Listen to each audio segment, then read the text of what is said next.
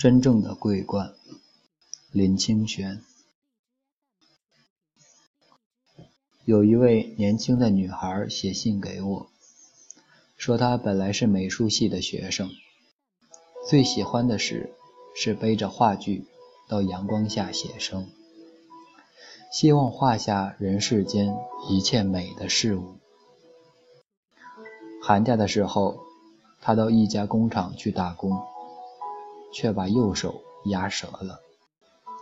从此，他不能背着话剧到户外写生，不能再画画，甚至也放弃了学校的课业，顿觉生命失去了意义。他每天痛苦地把自己关在房间里，对任何事情都带着一种悲哀的情绪。最后。他向我提出了一个问题：我怎么办？我怎么办？这个问题使我困扰了很久，不知道如何回答，也使我想起法国的侏儒大画家罗德列克。罗德列克出身贵族，小的时候聪明伶俐，极得宠爱。可惜他在十四岁的时候不小心绊倒，折断了左腿。几个月后，母亲带着他去散步，他跌落阴沟，把右腿也折断了。从此，他腰部以下的发育完全停止，成为了侏儒。罗德列克的遭遇对他本人也许是个不幸，对艺术。却是不幸中的大幸。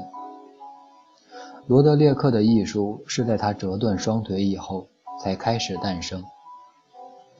试问一下，罗德列克如果没有折断双腿，他是不是也会成为艺术史上的大画家呢？罗德列克说过：“我的双腿如果和常人那样的话，我也不画画了。”可以说。是一个最好的回答。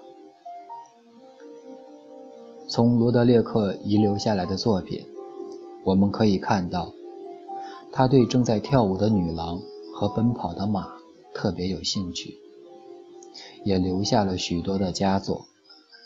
这正是来自他心理上的补偿作用。借着绘画，他想，他把想跳舞和想骑马的美梦投射在艺术上面。因此，罗德列克倘若完好如常人，恐怕今天我们也再也看不到舞蹈和奔马的名作了。每次翻看罗德列克的画册，总使我想起他的身世来。我想到，生命真正的桂冠到底是什么呢？是做一个正常的人，而与草木同朽。或是在挫折之后，从灵魂的最深处出发，而获得永恒的生命呢？这些问题没有单一的答案。答案就是在命运的摆布之中，是否能重塑自己，在灰烬中重生。希腊神话中有两个性格绝对不同的神。一个是理性的、智慧的、冷静的阿波罗，另一个是感性的、热烈的、冲动的戴奥尼修斯。他们似乎代表了生命中两种不同的气质：一种是热情浪漫，一种是冷静理智。两者在其冲击而爆出闪亮的火光。从社会的标准来看。我们都希望一个正常人能稳定、优雅、有自制力，希望每个人的性格和表现像天使一样。可是，这样的性格使大部分人都成为平凡的人，缺乏伟大的野心和强烈的情感。一旦这种阿波罗性格受到激荡、压迫、挫折，很可能就像火山爆发一样。